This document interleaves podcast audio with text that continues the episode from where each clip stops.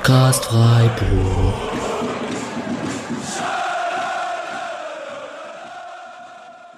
Wir fühlen uns nicht besonders äh, nervös. Aufgeregt? Nee, Nein. aufgeregt nicht. Nein. Wir freuen uns. Wir freuen uns. Ja.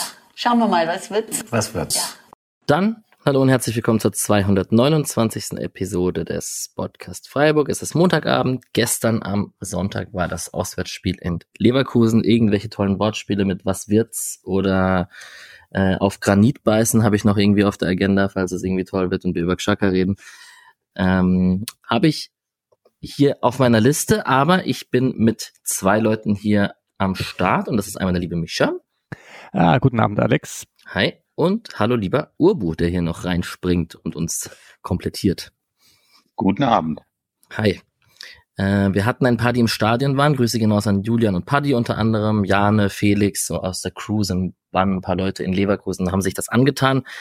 Mischa, die haben ein Spiel gesehen, was am Ende dann doch spannender wurde, als man nach der ersten Halbzeit oder auch vor dem Spiel dachte oder Angst davor hatte. Ja, das Spiel ist ganz anders gelaufen. Ich glaube, wir gehen jetzt auch alle mit einem ganz anderen Gefühl aus der Partie als beispielsweise gegen Bayern. Und irgendwie hatten wir doch alle fast eher damit gerechnet, dass es so wird wie gegen die Bayern, oder? Dass man so richtig chancenlos ist, dass man ein Spiel haben wird, das kann 2-0 oder 4-0 ausgehen, aber man wird keine großen Aktien darin haben, ob man, ob man da was holen kann. Äh, zumindest war das meine Erwartung. Ich weiß nicht, wie es euch ging. Urbo, hast du andere Erwartungen? Nee, also ich hatte wirklich, wirklich äh, Angst, dass es so ein ganz ernüchterndes Spiel wird und habe mich aber dann auch schon drauf eingestellt und ähm, hatte einfach gehofft, dass es nicht so ätzend wird und war auch wirklich sehr überrascht, wobei natürlich die erste Halbzeit genau das hat, äh, also ja, einen eigentlich darauf vorbereitet hat, dass es so ein äh, Spiel wird, wo man überhaupt keinen Ball am Fuß hat. Und ähm, ich gehe, wie du sagst, auch mit einem guten Gefühl eigentlich aus dem Spiel raus. Also fast gut. Ja, und so ging es mir eigentlich auch. Ich habe ja die Minuten gezählt und habe immer alle, alle paar Minuten mal bei uns in die WhatsApp-Gruppe geschrieben, oh, jetzt 14 Minuten überstanden und dann 21 Minuten überstanden und so. Irgendwann habe ich damit aufgehört. Ja, als das Tor fiel von Wirtz. Aber ähm, ja, ich fand's auch cool und auch als es 1-0 stand und man trotzdem seinen Spielplan weiterverfolgt hat, um halt diese Hoffnung zu haben, dass es am Ende nicht so groß der Unterschied ist, dass man da irgendwie noch was gestalten kann. Genauso ist es ja dann gekommen. Kassiert man das 1-1 nicht, äh, das 2-0 nicht, dann braucht man auch äh, das, also dann wäre das 1-1 auch wichtiger gewesen, weil es ja dann 1-1 gewesen wäre. Und äh, man hat einfach das Spiel lange spannend gehalten und ich glaube, alle Stimmen Streich in der Pressekonferenz danach und so hat ja auch gesagt, das war die einzigste Art und Weise, wie man an dem Tag irgendwie mithalten kann.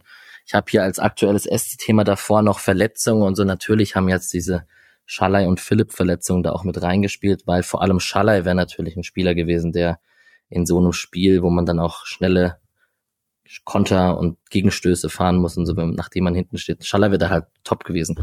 So geht halt dem SC ganz viel Tempo ab mittlerweile. Ja, es hat auch vor allem in diese Erwartungshaltung mit reingespielt, oder? Dass ja, man voll. häufig denkt man ja, ah, könnte schon, ne, mal, mal sehen, was so geht.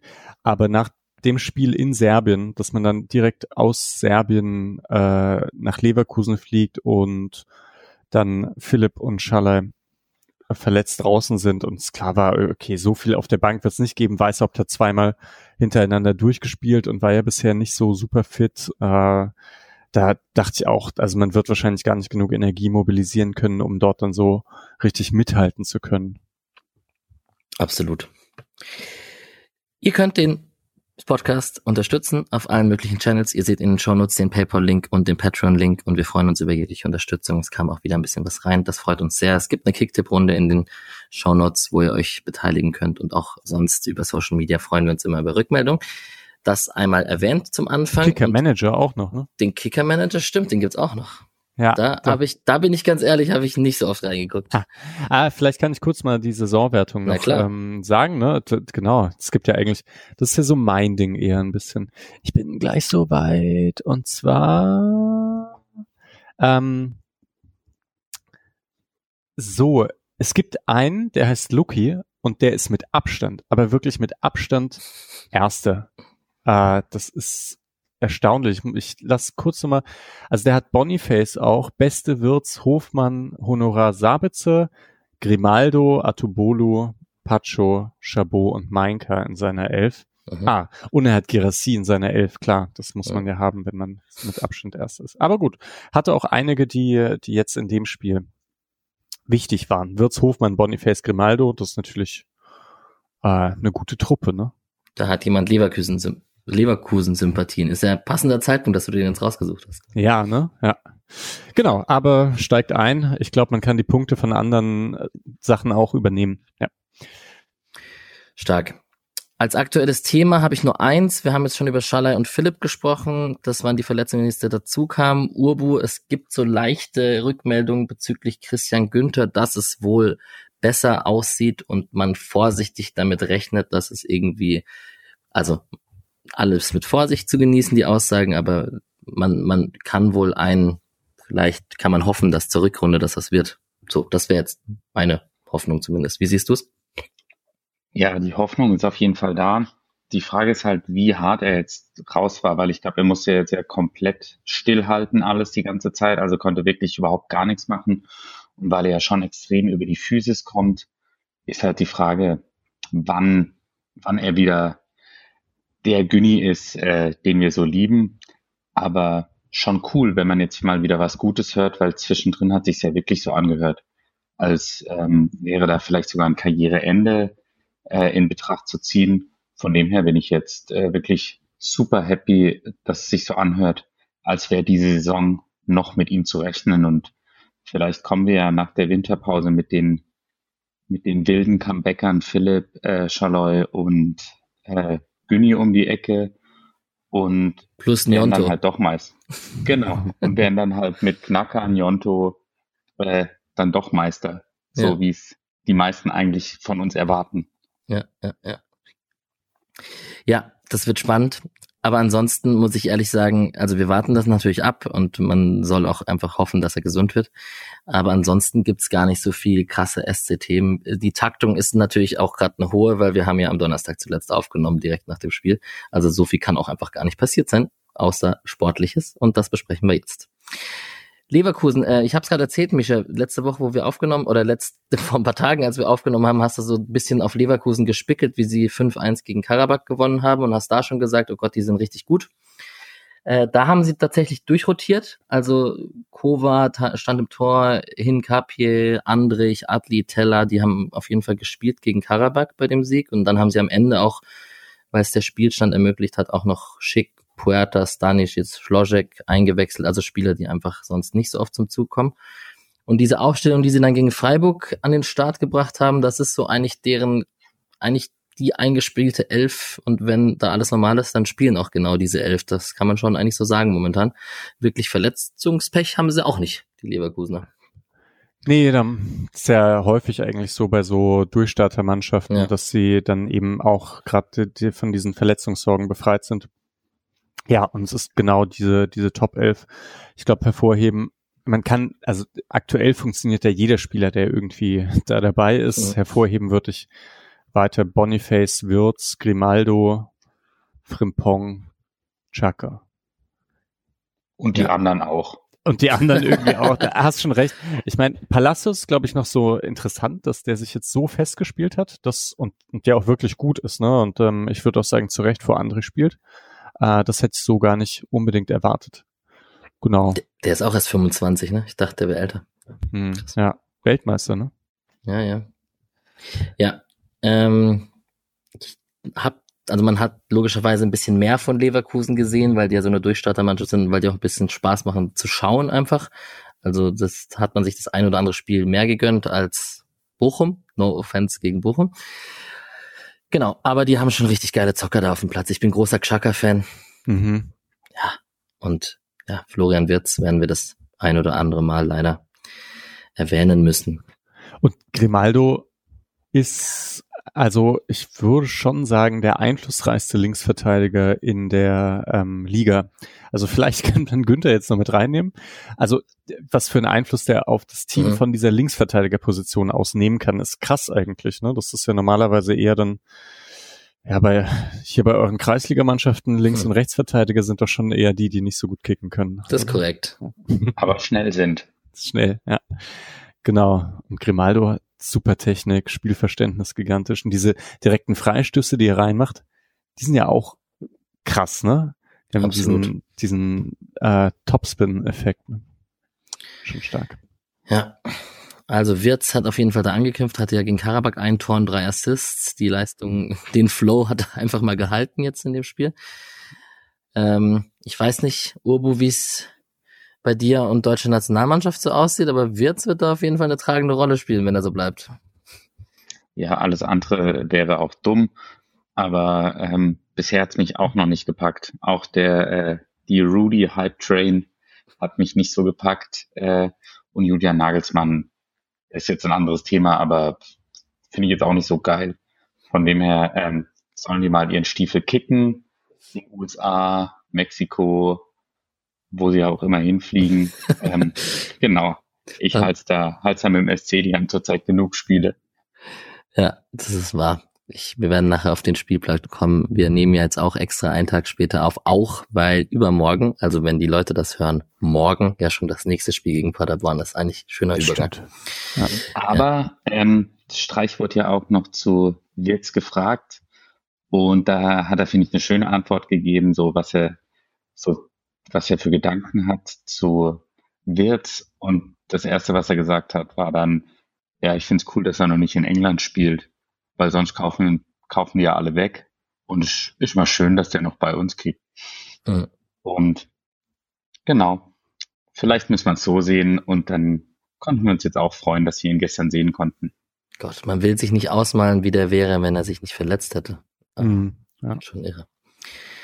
Na gut, Spannender war es mit der Freiburger Aufstellung und auch wie sie sich dann ansortiert hat. Ähm, ich kann ja mal kurz vorlesen, wer da so gespielt hat. Atubolo im Tor, dann Cedia, Ginter, Lienhardt, Kübler. Ich habe sie jetzt als Viererkette vorgelesen, können wir gleich diskutieren, ob das so stimmt oder oft situativ ganz anders war. Höfler auf der Sechs, Eggestein und Röhl noch im Mittelfeld dabei, Grifo und Doan und Höhler vorne drin als einzelne Spitze. Das war auf jeden Fall so, das kann man schon so sagen. Auch wenn manchmal ein Röhl versucht hat, noch hinterherzustoßen mit seinem Tempolauf. Ähm, ja, Mischa taktisch, also ich, es gab ganz viele Szenen, wo aus dieser Viererkette quasi eine Fünferkette wurde mit Doan rechts hinten, weil der so tief manchmal war, dass er wirklich wie ein Rechtsverteidiger ab und zu gespielt hat, defensiv gegen den Ball. Mhm.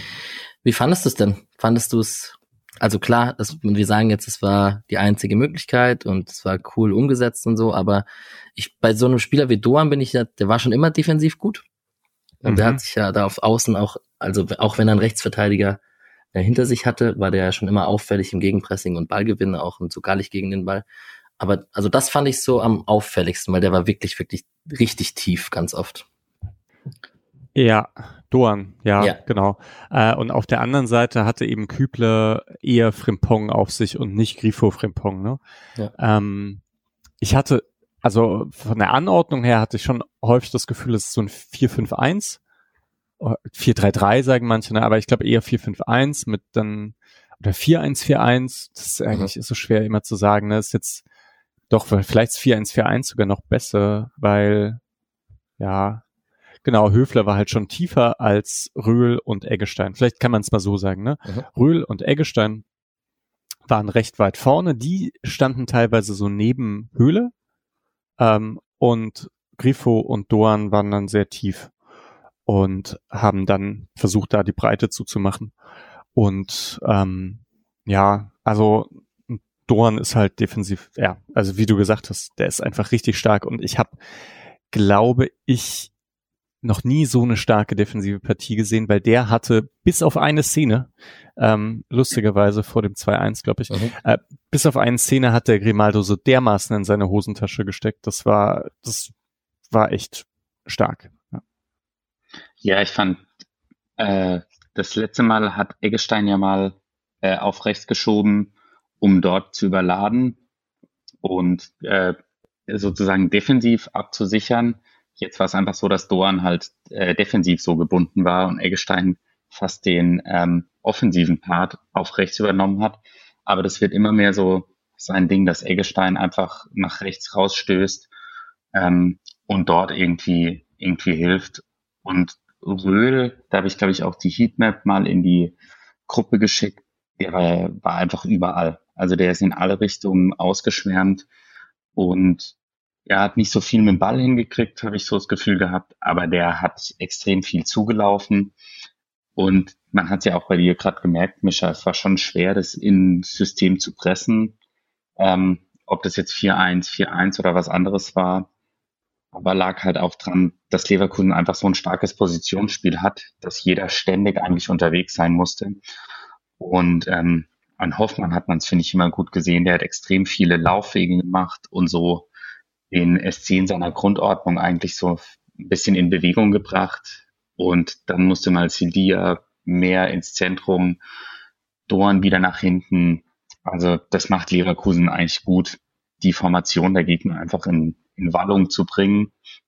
Auf der anderen Seite hat der SC es natürlich gut gemacht, sich dann nicht so aus der Ruhe bringen zu lassen. Ja, vielleicht nochmal auch ohne diese Formationsgeschichten zu, zu sehr zu strapazieren.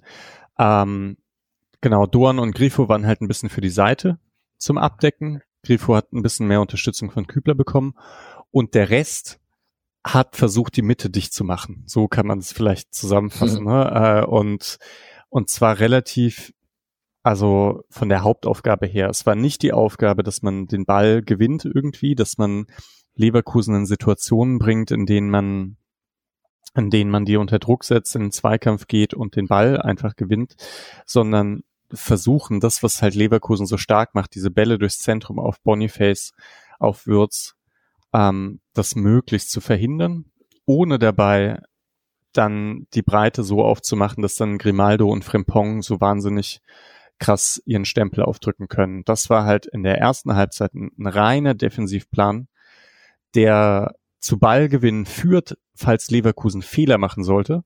Ähm, und das haben sie halt nicht gemacht. Und so wurde also einerseits recht ermüdend und gleichzeitig, also vielleicht kann ich da auch mal, ich, mhm. ich, ich stehe halt total auf sowas, ne? Das, so eine Defensivschlacht. das fand's so gut, ich fand's so gut, weil das so lang her ist auch, dass so Streich so einen reinen Pressingplan verfolgt, wo so klar ist, okay, wir stellen uns auf den Gegner ein, wir kennen die Stärken des Gegners, wir haben die genau studiert und jetzt ne, finden wir das äh, Gegengift dazu und ziehen das diszipliniert durch. Und dann werden wir hin wieder überspielt und dann rennen wir wieder hinter den Ball, gehen wieder in die Formation. Der Gegner wird vielleicht Abschlüsse haben, aber keine freien Abschlüsse und so, da kämpfen wir uns rein. Und das war ja früher in 80 Prozent der Spiele so. Und das ist für mich früherer Streichfußball gewesen und so wie ich halt Freiburg, also wie ich Streich Freiburg dann kennen und lieben gelernt habe. Und manchmal vermisse ich es jetzt auch. Und wenn ich das noch mal eine Halbzeit sehen darf, dann finde ich das eigentlich auch ganz nett. Stark. Ich bin froh, dass es weiterentwickelt hat, ne? Aber trotzdem schon noch cool. Ich kann's in Mischers Kopf war der war, war Koch auch in der in der Abwehrreihe drin. genau, Koch hat damals Harvards äh, in in Manndeckung genommen. Daran erinnere ich mich auch noch ganz gut gegen Leverkusen. Da hatte Leverkusen, glaube ich, auch 75 Prozent äh, mhm. Ballbesitz. Ja, und diesmal hätte man Koch ganz gut gebrauchen können gegen Wirtz auch. Ja. Eine taktische Ergänzung, die ich auch noch habe, ist, wir werden auch nachher noch über Sedia und so sprechen und so, die haben es auch echt gut gemacht mit dem Rausrücken. Also vor allem Sedia ist mir da in seiner Variabilität sehr aufgefallen von, hat ja dann oft so einen halbrechten Raum hinter Doan und dann ist er manchmal Rechtsverteidiger, dann ist er aber manchmal rechter Sechser gefühlt, weil er mit seinem Gegenspieler mitlaufen muss und so. Und das hat er sehr, sehr gut gemacht. Und ähm, Sedia eh ähm, sehr formstark gerade, ja. muss man tatsächlich einfach sagen. Dem hat vielleicht auch diese diese Pause gut getan. Also Streich hat den ja wirklich mal ein bisschen rausgenommen, auch aus dem Fokus. Das war wahrscheinlich ganz gut.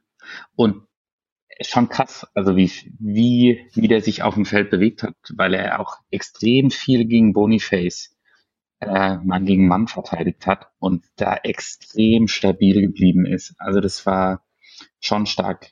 In den ersten 15, 20 Minuten hat er echt viele Situationen, wo auch im Strafraum stabil gegen ihn bleibt. Ähm, wird auch öfter mal gedoppelt, äh, noch mit Lienhardt. Aber ähm, ja, da merkt man halt, dass er auch die körperlichen Voraussetzungen hat, um gegen bullige Stürmer zu bestehen. Also, wenn der so in die Richtung weitermacht, dann hätte ich früher gesagt, er ist im Winter weg, aber so ist er vielleicht noch ein halbes oder anderthalb, anderthalb Jahre da. Ja.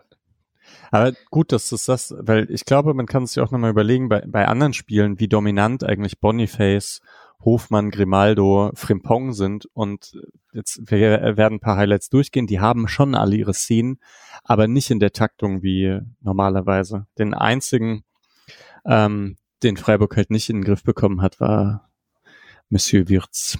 Ja. Dann gehen wir doch in die Highlights. Und ähm, also erstmal hat Xhaka eine Fackel gezündet nach 40 Sekunden, wo man dachte so, okay, da muss er darauf. Ist auch noch ein probates Mittel, wenn man sich hinten reinstellt, weil das kann natürlich auch noch passieren. Genau, und jetzt wird natürlich dieses ganze Highlight-Bequatsche wird dahingehend interessant, weil Freiburg es halt echt oft gut gemacht hat und keine Highlights zugelassen hat und daher fallen solche Situationen raus aus den Highlight-Videos, die man sich danach noch so anschauen konnte, wie einfach überragende Verteidigungssituationen, aus denen nichts entsteht. Also das, das taucht natürlich in keinem Highlight-Video auf. Mal gucken, ob wir es vereinzelt noch hinbekommen, die wiederzugeben. Ähm, ich habe siebte Minute kam Boniface dann erstmal über links, genau über ich sehe es, und ähm, hat ein paar Übersteiger gemacht und hat seine Klasse angedeutet. Und was man halt direkt gesehen hat, wirklich in der Anfangsphase, jetzt mache ich mal den Anfangsphasenspruch, Mischa, ist, Mach, ja. dass ähm, was ich so krass finde, also Leverkusen spielt ja nicht Barcelona Ballbesitz Fußball, so sie spielen halt sehr viele vertikale Pässe trotzdem nach vorne. Also wenn sie es können, versuchen sie natürlich nicht nur Querpässe zu spielen, sondern wirklich auch vorne reinzustoßen. Es gibt ein paar Situationen, wo Wirtz dann direkt auf Boniface durch eine Schnittstelle passen möchte und das haben die alle irgendwie drauf und das da hatte ich schon, also am Anfang hatte ich schon sehr viel Schiss. Urbu? Ja, und ich meine, das Vertikale geht vor allem, weil ähm, immer wieder Laufwege irgendwie von der von der Seitenlinie Richtung Zentrum passieren und dann eben ja Räume aufgehen. Aber ähm, für mich eine mega coole Szene war eigentlich die zwölfte Minute. Das war vielleicht die einzige gute Szene, ähm, was den Spielaufbau angeht. Ball von Atubolu auf Sildia und der zieht nach innen und legt den Ball dann an Grimaldo vorbei. Der schmeißt sich mit Phantomschmerz äh, auf den Boden und schreit. Siebert wartet gefühlt ewig und pfeift dann doch ab. Und das wäre tatsächlich eine 4 gegen 3 Situation gewesen, die Freiburg dann wahrscheinlich relativ kläglich äh, versaut hätte. Aber in meinem Kopf wäre dazu 100 Prozent das 1-0 gefallen. Und ähm, ja, da war ich ziemlich, ziemlich angepisst, weil auch direkt im Gegenzug dann diese Situation mit Kübler und Frimpong ist. Und ich gedacht habe, ja, okay, jetzt fällt hier das, das Gegentor direkt nachdem unser Angriff weggepfiffen wurde. Ähm, und das zieht sich so das Spiel durch. Der SC hat eine einigermaßen sinnvolle Aktion und Leverkusen sagt sich, ah, okay, die versuchen mitzu, mitzuzocken, dann äh, zeigen wir ihnen halt, wie das richtig geht. Also es ist immer so ein wenn der SC mal was hinbekommen hat, dann ähm, hat Leverkusen direkt zurückgeschossen. Aber ja, das war nicht die einzige kleine Situation, wo ich Siebert ziemlich ätzend fand. Ähm, ja, der hat ja. das Spiel jetzt nicht entschieden, aber sowas verstehe ich nicht, warum er es da nicht laufen lässt. Wir haben VAR, ob man ihn gut findet oder nicht, aber lass doch diesen Angriff laufen bei Absatz lassen sie ja auch noch fünf Minuten laufen, bis sich mindestens ein Spieler verletzt hat. Ähm, kann man doch einfach den Angriff laufen lassen und dann hinterher gucken, ob es ein Foul war oder nicht. Und in meinen Augen war es einfach kein Foul, weil CD ja ganz klar früher am Ball ist als Grimaldo, aber der einfach ja, große Schmerzen hat und ich hoffe, dass er die Saison noch mal spielen kann. Ich, einsteigen. ich, ich, erinnere mich auch noch an die Szene und ich weiß auch noch, dass ich mich da ziemlich aufgeregt habe. Aber das ist auch, glaube ich, so typisches, typisches Underdog-Gefühl, dass man dann so, genau, man hat, ne, man trauert dieser einen Szene auch wirklich hinterher, weil es nicht viele andere gibt. Ja. Ähm, und ja, genau. Aber da, ich weiß auch, ich glaube auch zwar kein Foul, aber weiterlaufen kann man lassen, kann man das, glaube ich, nicht. Also dafür war es do, doch viel zu weit weg. Das war ja in der eigenen Hälfte, glaube ich. Abs laufen dann vier gegen drei. Ja, ja, aber ach, ja, das ist trotzdem. Ich meine, ich würde es ja gerne mit einer Abseits äh, Entscheidung vergleichen, aber in der eigenen Hälfte gibt's ja noch gar keinen Absatz. Weil ich Würz habe ich natürlich jetzt ich Würz verstanden, aber okay, ich, ich lasse das, es tut mir leid. Jo. ähm, ja, Sedia ja. offensiv ähm, ist Mischa auf dem Sechserraum und so gefällt dir ja auch gut. Er hatte am Schluss sogar im Spiel ähm, die ein oder andere Schusssituation. Ja, kommen wir auch noch zu, ne? Ja. Genau. Also Der kann gesagt, das jetzt. Ja, mal schauen. Ich bin gespannt. Aber ist auf jeden Fall einer der präsenteren Spieler unserer Seite in diesem Spiel. Äh, die Situation mit Kübler hast du schon angesprochen, Urbo. Fand ich tatsächlich nicht gut von Kübi. Also lehne ich mich weit aus dem Fenster. Und man kann natürlich sagen, scheiße, von Pong ist viel schneller, aber in der Situation ist, macht er halt die Innenseite auf, ne? Und ähm, das äh, auch trotz, weil er, er hat ihn ja eigentlich schon gestellt ähm, nachdem er davor sogar den Ball nicht so richtig eingeschätzt hat und dadurch der, wurde der erst scharf und dann hat Frimpong den bekommen. Aber Allerdings sieht er, dass da Chico kommt und ähm, bei Chico weiß man ja nie, bevor, was der noch vorhat. Bevor der runtergeht zur Grätsche, meinst du? Genau. Ja. Ja, das stimmt. Weil eigentlich wären auch noch genug Spieler da gewesen, um sich da keine gelbe zu holen, aber vielleicht hat er auch einfach Schiss. Das kann natürlich ja. sein. Ah, da ist halt individuelle Klasse, ne? Das so Frempong gegen Kübler, so gern wir alle Kübler haben. Ja, sowas passiert halt ein, zwei Mal im Spiel. Das Gute wäre ja trotzdem auch gewesen, da ähm, war er, da war er halt äh, hä? Jetzt habe ich vergessen, was ich sagen wollte. Ähm, Rühl wäre da gewesen. Vielleicht mhm. das noch, ne? Also, ja. Aber das ist, wenn man hier die Kommentare liest, während man ja, aufnimmt. Genau. Klassiker. Äh, aber nicht so schlimm, hoffe ich, ja. Nein, nein, Quatsch. Ähm, der Freistoß von Grimaldo war zum Glück Geil. einer der oh. billigen Freistöße von Voll. ihm. Voll. Das habe ich noch nie gesehen. dass er einfach, er hat den einfach voll falsch erwischt, ne? Ja. Zum Glück. Genau.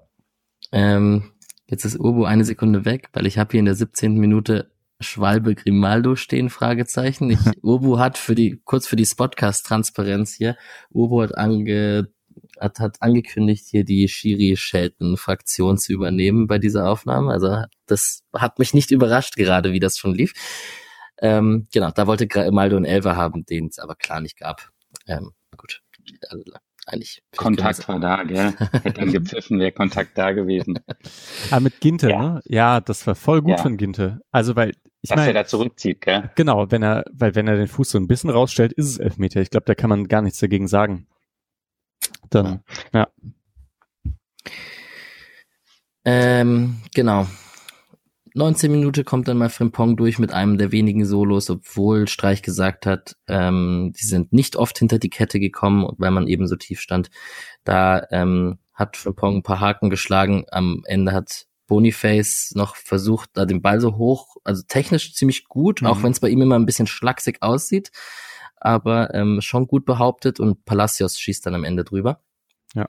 Wer auf der Grundlinie steht, der kann, da kann nicht überspielt werden. Ne? Da, das stimmt. Dann können die nicht hinter die letzte Kette kommen. okay. Kann aber auch nicht abseits stellen. Kann auch ja. nicht abseits stellen, ja. ja. Hm. Sehr gut. Aber auch das ähm, ist, ist wieder durch so ein, ähm, so ein Ball, der zwischen die Linien gekommen ist von Hoffmann, mhm. ähm, entstanden. Und sobald Wirtz oder Hoffmann irgendwo zwischen die Linien gelaufen sind, wurde es halt ein bisschen gefährlich. Und das hat man einfach meistens nicht zugelassen.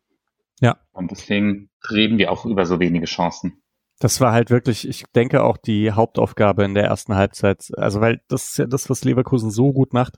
Also dass sie sich nicht nur zwischen den Linien freilaufen, sondern dass sie es auch anspielen.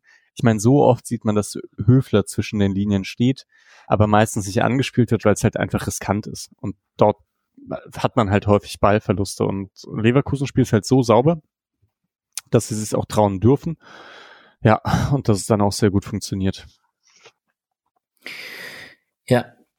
Ähm, ich habe immer mal wieder in meinem Ticker hier oder in meinen Kommentaren, meinen Notizen stehen, jetzt ist jetzt der Zeitpunkt der vierten Ecke, irgendwann ist der Zeitpunkt der siebten Ecke. Also Freiburg hat ja, glaube ich, neun Ecken in der ersten Halbzeit oder so kassiert. Ich glaube, acht oder neun waren's. Ähm, dass keine davon auch so richtig gefährlich wurde. Eine hat ähm, Höhler fast selbst reingelenkt mit dem Kopf. Das war aber wirklich die einzige, die richtig gefährlich wurde in der ersten Halbzeit. Das spricht natürlich wiederum für gute Defensivarbeit bei gegnerischen Standards. Das kann man vielleicht auch einfach mal so sagen. Und dass Leverkusen echt scheiße ist bei Standards. Ja. Also offensiv für defensiv in dieser Saison ist das noch das, was Alonso nicht hinbekommen hat. Mal sehen, ob das eine Zeitfrage ist oder ob sie es einfach, ja. ja. Interessant eigentlich, weil würde man nicht denken, wenn man sich den Kader anschaut, oder? Ja, denke ich auch. Aber vielleicht ist halt so ein Guardiola-Ding, oder? Ich meine, Guardiola hat irgendwann Ecken nur noch kurz ausführen lassen, äh, ja. weil es halt nichts gebracht hat und weil das offensichtlich auch im Training nicht sein Fokus war. Äh, Aber man hat ja mit, mit Grimaldo jetzt einen Spieler, der die Ecken wahrscheinlich sinnvoll bringen könnte. Und Ta und Cosinu und Tabsoba sind jetzt auch nicht so ganz winzige, winzige Spieler. Ja. Also, also Bayern wäre klug beraten, wenn sie ihre Kimmich-Ecken mal abschaffen würden. Aber gut, ich, ich wollte nur einmal Kimmich-Ecken pro Folge. Ja, wobei muss man ja sagen, der macht das inzwischen wieder. Also inzwischen macht er das ganz gut, aber ähm, ich will jetzt eigentlich auch Kimmich nicht loben. Nee, aber äh, ich meine, selbst Günther hat's gelernt irgendwann, ne? Ja. Das hätte, hätte man jetzt früher auch nicht gedacht. Und dass dann Kimmich nach, ich weiß nicht, äh, sieben Jahren Ecken schießen, dann irgendwann gute Ecken schießt, das kann man, kann man sich auch irgendwann vorstellen. Blöd. Aber ganz wichtig, wenn wir bei Lob sind, ist noch, dass wir Doan loben für die mhm. 22. Minute weil er hatte seinen ersten Ankle Breaker gebracht, hat sich gegen War das der Ribéry-Moment? Ja, wo, wo er sich an der Seitenlinie gegen drei oder vier durchsetzt und dann spitzelt er ihn, glaube ich, zu Röhl weiter, der dann so parallel zum Strafraum läuft. War das die Situation? Mhm, das kann sein, und, ja. Genau, und da ist dann wieder, wieder so ein Moment, wo ich denke, oh, würde ihn, würde ihn gerne ähm, würgen, bis er röhlt, röchelt. Ähm, genau, bitte rausschneiden, Julian. Aber ähm, genau, da merkt man einfach, dass er am Ball noch nicht die Ruhe hat. Da muss er entweder ganz rüberlegen zu Grifo oder selber den Abschluss suchen oder halt zu Eggestein, der eigentlich auch ganz gut positioniert ist. Aber er läuft drei Schritte zu viel und ähm, kriegt dann den Ball irgendwie noch weggespitzelt.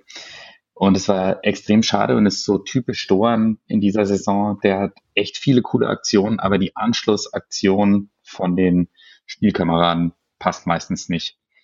Und wenn daraus was entstanden wäre, dann äh, mega. Also es hat richtig Bock gemacht. Ja, wenn da, wenn da Schallei dabei ist, ist man wahrscheinlich, äh, malt man sich da mehr aus. Ja, mhm. stimmt. Aha. Hey, Dorn super Spiel, wirklich super Spiel. Ja, Offensiv wie defensiv. Der einzige, der sich da auch so durchsetzen konnte. Ja.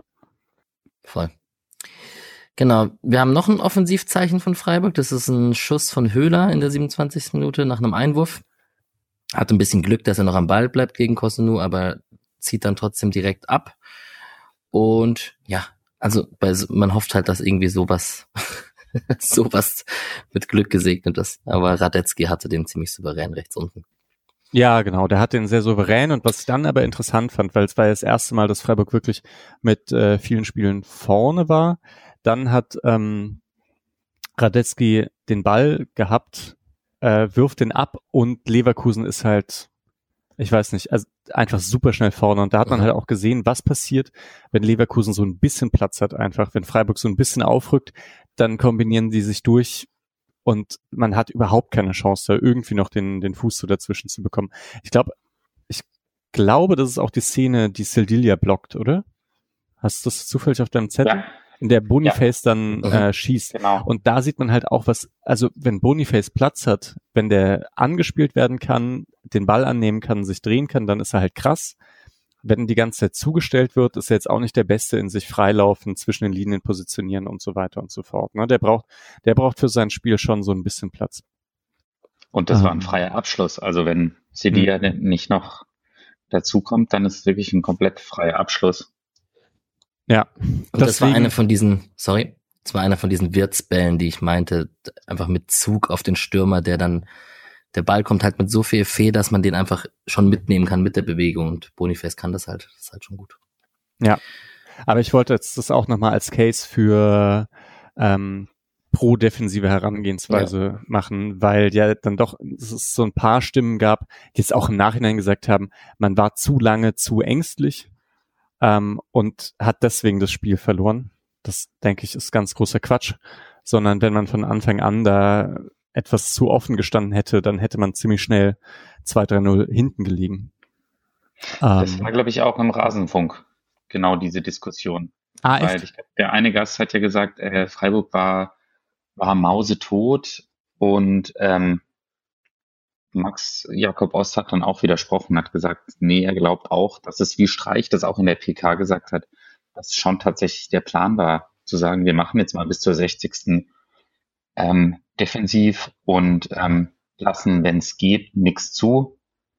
Und ich denke, das ist ein, das ist ein äh, legitimer und guter Plan. Und ich glaube auch, dass die Ergebnisse vom Vortag jetzt nicht dafür gesorgt haben, dass Streich gesagt hat, hey komm, lass da mal offensiv rangehen. Wenn dann ein Team 8-0 und 6-0 verliert, dann ähm, ja, dann macht das vielleicht auch was mit so jemandem wie Christian Streich, der nicht dazu neigt, gegen große Teams irgendwie Hurra-Fußball spielen lassen zu wollen. Genau, ja. und wenn wir zum Resümee am Ende kommen, wir hatten jetzt echt letztes Jahr und dieses Jahr Spiele gegen Top-Mannschaften debattiert und haben gesagt, da sah Freiburg oft schlechter aus und hat irgendwie oft auch hoch verloren. Das war ja so das Manko der letzten Saison. Gegen die unteren Mannschaften alle gut und gegen die Top-Teams hat man oft auf den Sack bekommen, auf gut Deutsch. Und das kann man jetzt nach diesem Spiel auf jeden Fall nicht sagen. Das ist ja. einfach, da kann man auch Positives draus ziehen. So, 35. Minute haben wir ein Solo von Wirtz, das noch geklärt wurde, aber da hat er schon angedeutet, was er kann, um nur eine Minute später die berühmte Szene, die jetzt hoch und runter lief äh, bei diesem Spiel, ähm, zu bewerkstelligen. Und da hat der Höfler ziemlich nass gemacht. So kann man es, glaube ich, einfach sagen. Hat ihn zwei, dreimal ausgedreht, dann ist Höfler runter. Ähm, dass Höfler runter zur Grätsche geht, also Streich hat ihn in Schutz genommen und Streich hat auch oft gesagt, also so jemanden kann man schwer verteidigen. Es gibt dann am Ende doch so ein Standbild, wo Wirtz irgendwie gegen fünf Leute steht und man hätte ihn, glaube ich, doch eher doppeln können, obwohl Streich da seine Spieler in Schutz genommen hat. Mischa, wie siehst du das denn? Ja, das sind jetzt zwei Fragen, ne? Also mit dem Stimmt. Helfen zuerst. Ähm, ich also Hofmann ist in der Szene noch nah an Wirtz dran und da könnte man sich auch vorstellen, dass es eine Kombination gibt. Ähm, zumindest hat es das Gefühl, dass Lienhardt deswegen nicht mit rausrückt. Ähm, und er rückt auch dann nicht mit raus, als Hofmann sehr weit im Abseits steht. Da hatte ich das Gefühl, ja, in der perfekten Welt hat Lienhardt das im Blick und ähm, wirft sich noch ein bisschen mehr in den Schuss. Höfler ja, muss man runtergehen, muss man nicht runtergehen, ich weiß es nicht. Das, ja, ist halt sehr schwer einzuschätzen. Ich meine, er schätzt dann halt, glaube ich, ein, dass es genau dort die Flanke gibt mhm. äh, oder, oder die Hereingabe gibt und dann geht man runter und ja, es, es ist die Körpertäuschung von Wirtz halt sehr glaubwürdig. Vielleicht so? Ja, das nehme ich. Grifo hätte ja eventuell auch noch doppeln können, aber der war, glaube ich, von Cosenu noch ein bisschen abgelenkt. Und die große Frage ist, wenn Höfler nicht runtergeht, sondern im Stehen versucht, den Schuss zu blocken, dann ist die Körpertäuschung oder der Haken von Witz, glaube ich, trotzdem gut genug, um sich Raum für den Schuss ähm, zu geben. Von dem her sieht es, glaube ich, nur noch spektakulärer aus, weil Chico runtergeht und man denkt, ah, er hat ihn noch krasser nass gemacht, als er ihn sowieso schon nass gemacht hat. Und ich denke mir bei sowas auch oft, muss man dann halt anerkennen, dass es ziemlich gut gemacht ist und es wurde so viel wegverteidigt und jetzt wurde das eine nicht wegverteidigt. Bin da, bin da eher bei richtig gut gemacht als bei äh, Chico macht es schlecht. Ja, ich glaube, das Problem ist wahrscheinlich auch, dass da einfach, da stehen dann sechs Leute irgendwie. Und es gibt halt, es gibt halt dieses Bild, Wirtz da stehen sechs Leute und alle haben mindestens einen Meter Abstand zu Würz und dann denkt man, warum nicht zwei von denen viel näher an ihm dran und äh, die restlichen vier kümmern sich um die anderen. Aber das Bild entsteht halt, glaube ich, auch durch diese komische Bewegung. Ja, ähm, ja blöd gelaufen. Würde ich sagen. Oder, oder Witz ist wie Haaland.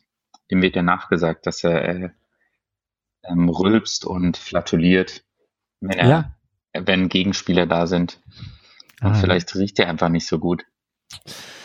Ja, vielleicht auch das. Äh, Zumindest kann er Gegenspieler sehr gut abschütteln. Hm. Ja. Also Ja. Bolo gar kein Ding, ne? Also das vielleicht noch dazu. zu Nee, sagen. würde ich auch absolut ist- nicht. Ging einfach ins kurze Eck, äh, ins lange Eck und da hat er kein, keine Möglichkeit. Ja, Und die Tatsache, dass der Ball wirklich durch drei, vier Spiele, also es gab ja einen super winzigen Schusskorridor. Ja. Und ähm, normalerweise ist beim SC dann so, dass da irgendein Bein dazwischen kommt. Jetzt kam es halt nicht dazwischen. So what? Ja, die Reaktionen von Xabi Alonso und von Streich waren beide, also Xabi Alonso war auch nur so, puh, krass, und Streich hat ja sich sogar noch zu Leverkusener Fans umgedreht und hat einfach nur anerkennt Wahnsinn gesagt, das konnte man ihm von den Lippen ablesen auf jeden Fall. Ähm, ja, die waren einfach auch sehr angetan von der individuellen Leistung davon Wirtz und das haben sie ja auch so in der Pressekonferenz erwähnt. Ich habe hier noch krasses Gegenpressing und Ballgewinne von Leverkusen erwähnt. Also das ist natürlich, wenn wir von Freiburg sprechen, die oft keine offensive Entlastung gehabt haben, weil sie es offensiv dann nicht so gut gemacht haben, muss man natürlich auch im Gegensatz sagen, dass Leverkusen das einfach sehr gut gemacht hat nach Ballverlust. Da, da ist Grimaldo auch sehr gut gewesen zum Beispiel. Und ähm, aber auch einfach generell das Team ist schon auch sehr darauf getrimmt, nach Ballverlust stark gegen den Ball zu arbeiten. Das ist schon sehr gut. Aber das Krasse ist, die machen das halt nicht irgendwie durch super aggressives Auftreten, sondern durch einfach ein ziemlich perfektes Positionsspiel. Hm. Also das wirkt auch nicht so, als müssen die sich jetzt besonders anstrengen und nochmal irgendwie große Wege dafür gehen, sondern die sind einfach schon gut positioniert. Das ist ähm, ja beeindruckend. Ja, das finde ich auch. Was mir aber dann, was ich mir doch noch gedacht habe, ist, wenn Kevin Schade bei Freiburg noch spielt, läuft es ein bisschen anders, glaube ich. Und man fragt sich ja schon auch manchmal, ob Schallei oder Weishaupt so eine ähnliche Rolle übernehmen könnten, aber wahrscheinlich fehlt ihnen dafür dann doch so die Schnelligkeit und die Körperlichkeit, dass sie sich allein gegen zwei oder so durchsetzen könnten bei einem ganz langen Ball. Wahrscheinlich werden die dann doch zu leicht abgedrängt. Das, äh, ja, äh, dieses Element, ich glaube, danach scoutet man auch nicht. Das ist irgendwie nicht die Art und Weise, wie Freiburg zu Toren kommt und äh, Tore schießt, sondern wahrscheinlich ist das halt einfach mal passiert, dadurch, dass halt dieser Kevin Schade in der zweiten Mannschaft war Mhm. und dann ähm, hochkam, dass man dieses Skillset mal bekommen hat.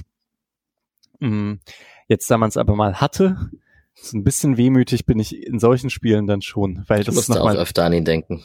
ja, das ist auch eine ganz andere Gefahr, die dann so ausgestrahlt wird, ne, wenn der immer so lauert. Da Mhm. habe ich das Gefühl, da ist zwar dann ein Mann weniger im Pressing dabei, aber die Gefahr, die er dadurch ausstrahlt, dass er vorne lauert, ist, äh, bringt mehr auch defensiv fast, als ähm, wenn man mit elf Leuten verteidigt.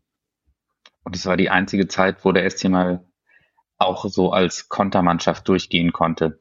Ja. Weil das wird dem SC ja immer mal wieder nachgesagt, äh, nur hinten drin stehen und auf Konter lauern, aber als ob wir SC-Fans uns was von Kontern ähm, erhoffen würden. Ja, wenn Von dann nur, her- nur hinten drin stehen, ohne auf Konter Ja. lauern. So wie Genau. dieses Mal eigentlich, ne? Ja. Ja. So, ich habe eine Szene noch kurz vor der Halbzeit, wo ich Mhm. euch fast widersprechen könnte, und das ist, dass Röhl dann am Ende zum Schuss kommt, der gut durchläuft. Ich glaube, Leverkusen pennt einfach, der, der, der Ball geht da so ein bisschen komisch durch und Röhl Ist das ein spekuliert Abstoß einfach. eigentlich?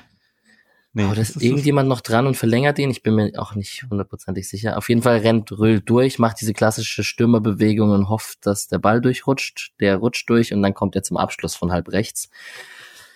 War jetzt auch nicht einfach, den von da zu machen und ähm, keine große Kritik, aber ja, wie gesagt, so einen oder den von Höhler oder so, wenn die in so einem Spiel besser kommen, dann genau. Und Darauf dann hofft man ja. einseitige ähm, erste Hälfte zu Ende, in der der SC Freiburg doppelt so viele Schüsse aufs Tor hat wie Leverkusen. Das habe ich auch gedacht. Also mit dem Aufwand zwei Schüsse aufs Tor ist, ist voll in Ordnung, würde ich behaupten. Rettet sich Leverkusen unbeschadet in die Pause und alle Bayer-Fans äh, trocknen die äh, Schweißperlen auf der Stirn. Ja. So, und zweite Halbzeit, habt ihr Wechsel erwartet? Erstmal nicht. Also ich dachte ja schon, das wird jetzt, also das ist der Plan, knappes Ergebnis halten bis zur 70. und dann kann man irgendwie mal schauen. Ich finde es total, Auch 60.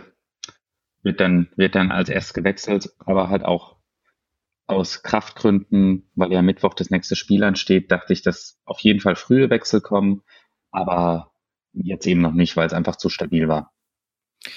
Ich fand's krass, ein kleiner Vorgriff, wie spät Leverkusen gewechselt hat. Also Das hat mich auch gewundert, ja.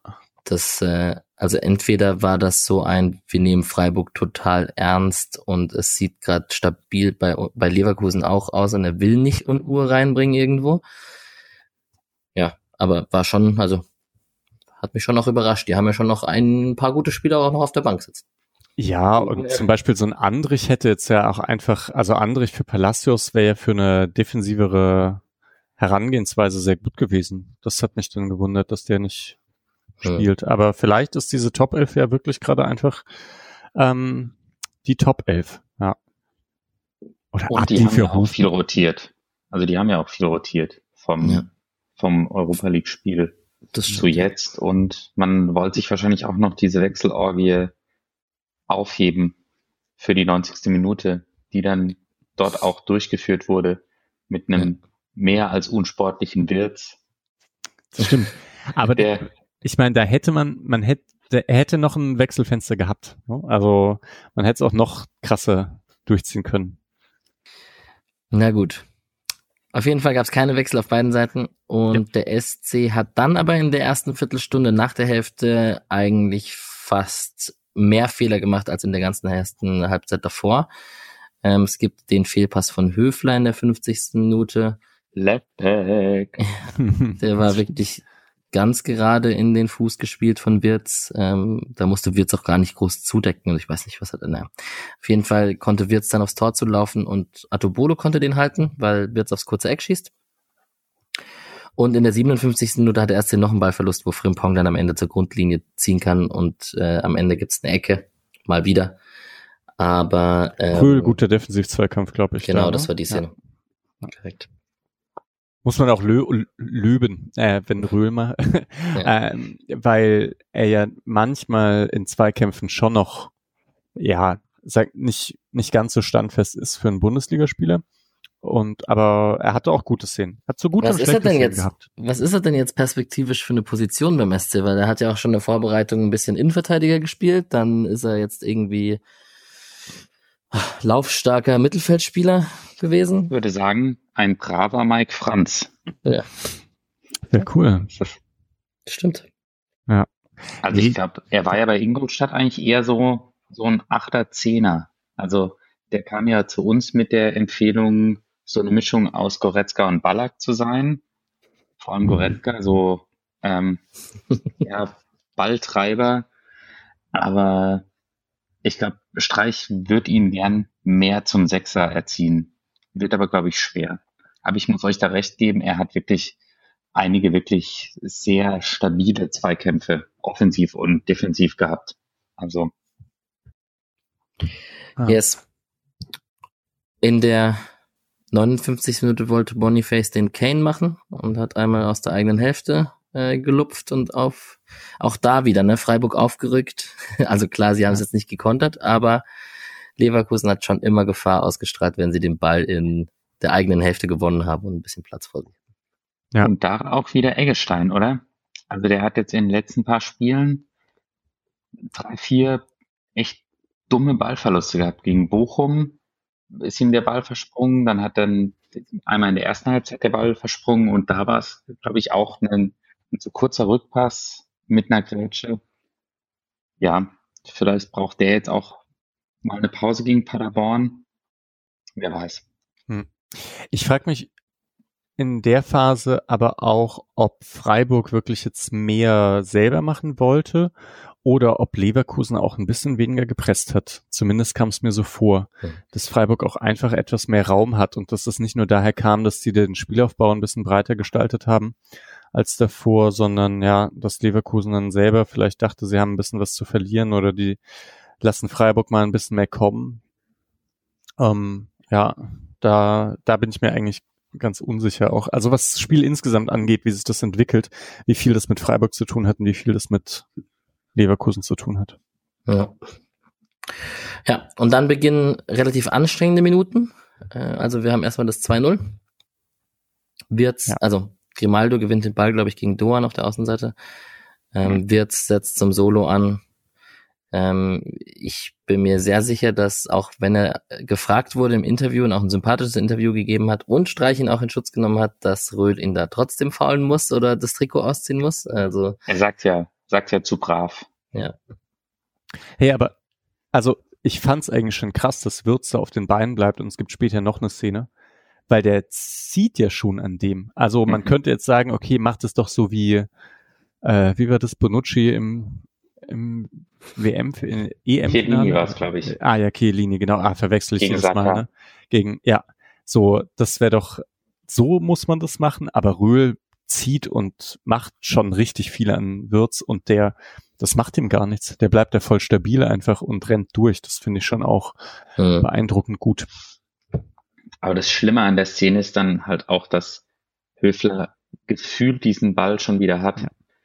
Und der Reporter sagt dann, er rutscht aus, aber ich weiß nicht, ob er nicht einfach vom äh, von Wirtz, der dann hinter ihm reinspritzt, Der überrascht weg. wird. Ja. Ja, also ja, an beiden, an beiden Toren irgendwie blöd beteiligt, Chico. Aber lieber zwei Fehler gegen Leverkusen als in zwei Spielen Fehler gegen Paderborn und Gladbach. Ja, aber ohne die zwei Tore. ähm, ja. Ich glaube auch, Höfler war ja größtenteils Würz auch zugeteilt. Und das hat das aber halt auch am schwierigsten von allen gehabt. Also Ja. kann man, kann man nicht anders sagen. Und hat es trotzdem nicht so schlecht gemacht, muss man ja schon auch sagen. Ja, genau. Und dann ist es halt einfach unglücklich. Hofmann ist ein guter Abschlussspieler. Das ist auch irgendwie interessant, dass es Spieler gibt, die so viel besser im Abschluss sind als andere. Man das Mhm. denkt, in der Bundesliga müssten das doch alle irgendwie halbwegs können, so alle offensiven Mittelfeldspieler, aber Hofmann ist ja echt gut. Ah, und dann ist es halt einfach Pech, dass der Ball an Atobolus Rücken geht. Hintern. Hinten. Der Mann hat so viele Squats gemacht. Auf Ja, jeden so. Fall. Ja. Und er hat Nee. auch äh, mit Schwäbe zusammen in die Rubrik Kaktor der Woche von Arndt Zeigler geschafft. Weil es halt jetzt äh, diese Parallelität der Ereignisse hatte mit, ähm, mit dem Tor von Leipzig gegen Köln. Aber das war, na, war wirklich mega Pech. Also, Ja. Und dann stand es 2-0. Höhler wird ein bisschen fünf Minuten später am Trikot gezogen, wo ich mich dazu geneigt. Ich habe ich hab erstmal Clara Elver in die Gruppe geschrieben. Ja, ja, es ist aber halt auch eigentlich Elfer wegen Dummheit. Also Freiburg hat so einen schon mal bekommen gegen Düsseldorf. Da Mhm. wurde Chico dann gezogen, hat Höhler dann verschossen. Aber ähm, also eigentlich, eigentlich kannst du so nicht ziehen. Also Mhm. äh, diese Dreistheit darf eigentlich nicht belohnt werden, weil Höhler könnte dann auch äh, bei einem Abpraller oder sonst irgendwas. Also wenn man so dreist ein ganz klares Foul begeht, dann ähm, sollte das, finde ich, mit, mit einem Foul geahndet werden.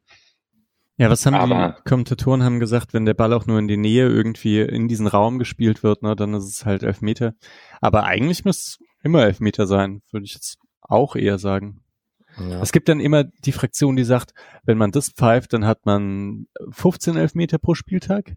Nee, aber, aber es gibt so eindeutig Und das Ja. ist ja einfach, Trikot ziehen.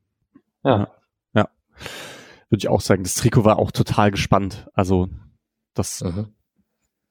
habe ich auch noch gehofft, dass es da Elfmeter gibt. aber hat dann irgendwie, irgendwie auch zu einer komischen Linie von, von Siebert gepasst. Also, wenn man sich später den Freistoß anguckt, den Freiburg kriegt vorm Tor, da war wirklich weitaus weniger da. Und es war für ihn ganz klar, dass, dass das ein Foul ist. Ähm, ja, ich habe gesagt, ich habe den Job, den Schiri zu haten. Er hat wahrscheinlich überhaupt keine großen Fehler gemacht. Aber ähm, ich Na, wir kommen noch zu 1, 2. so ein bis 32. ähm, aber eigentlich muss man den Elfer wegen Dummheit geben. Das ist meine Meinung. Ja, und es hätte dann halt perfekt gepasst, wenn eine Minute später, wo Xhaka war Frimpong links noch, es müsste dann nach, direkt nach der Aktion gewesen sein, wo er Ja, Das- wie das- immer. Freiburg hat eine Aktion und Aktion und Reaktion.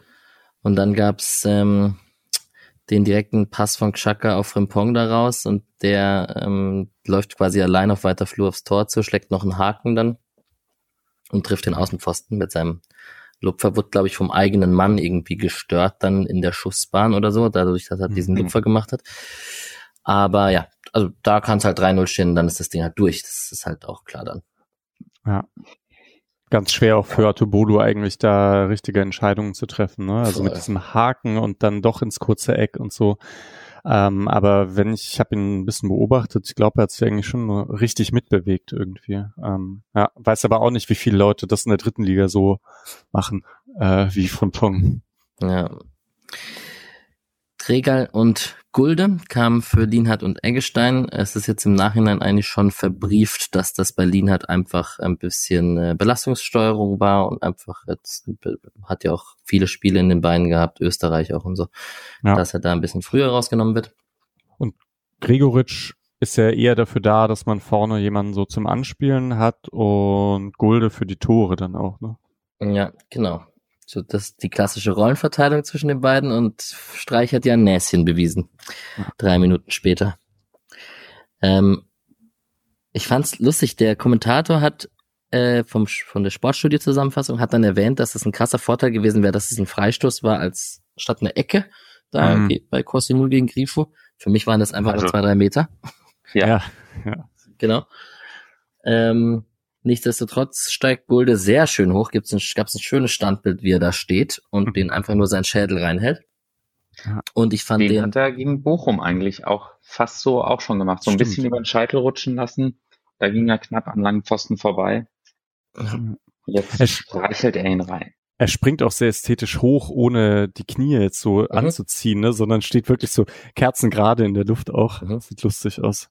Das ist perfekt. Perfekter Freistoß. Also auch Grifo, also das ist so lustig, bei, bei transfermarkt.de sieht man ja die Scorer von den ähm, Spielern bei Freiburg.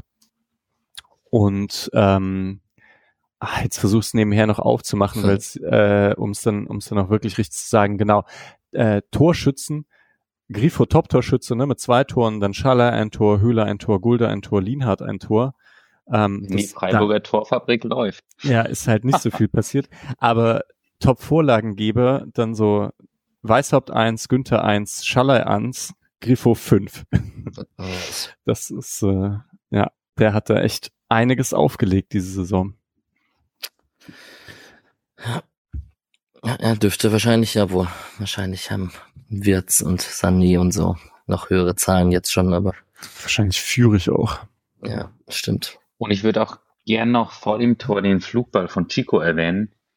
Der Hm. war nämlich ziemlich geil. Also der war sehr ähm, raumöffnend und hat bestimmt eine geile Packing-Quote.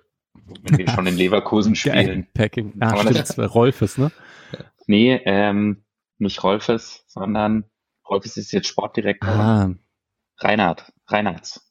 Reinhards? Oder noch? Nee, ja, doch, doch, doch. Ja, ja. Ähm, nee, auf jeden Fall. Und interessant fand ich aber halt auch, dass Grifo geschickt wird. Das ist jetzt auch nicht so das Typische, ne? Dass Hm. Grifo dann so einen langen Ball erläuft und dann da irgendwie was machen muss. Aber ich fand ihn ohnehin ziemlich dynamisch in diesem Spiel. Auch gegen den Ball. Hat häufig angezogen. Hat mir gut gefallen. Auch. Wir haben ja ein bisschen Grifo-Schelte betrieben in letzter Zeit, oder?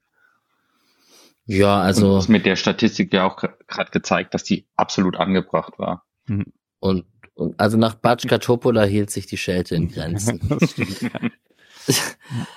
Jo, und dann, ähm, so wenn ich mir die Kommentare anschaue, äh, offenes Visier so ein bisschen. Also Sidia hat einen Abschluss drei Minuten später nach der Ecke. Also wenn er das 2-2 macht, dann flippe ich aber aus als Freiburg-Fan. Wow. Hält Radetzky und zwei Guter Minuten Schuss, später. oder?